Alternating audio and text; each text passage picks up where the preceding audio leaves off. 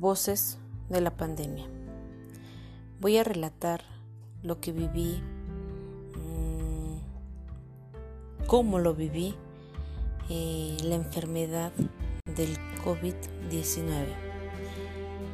Em, un día normal empezó a llegar información en el cual eh, en lo particular no creía en el trabajo em, empezaron a llegar eh, que eso se iba a detener, que, eh, que se iba, que ya no iba a haber clases presenciales por, por una pandemia que se venía muy fuerte, en el cual muchos de nosotros eh, no lo creíamos, conocidos, amigos,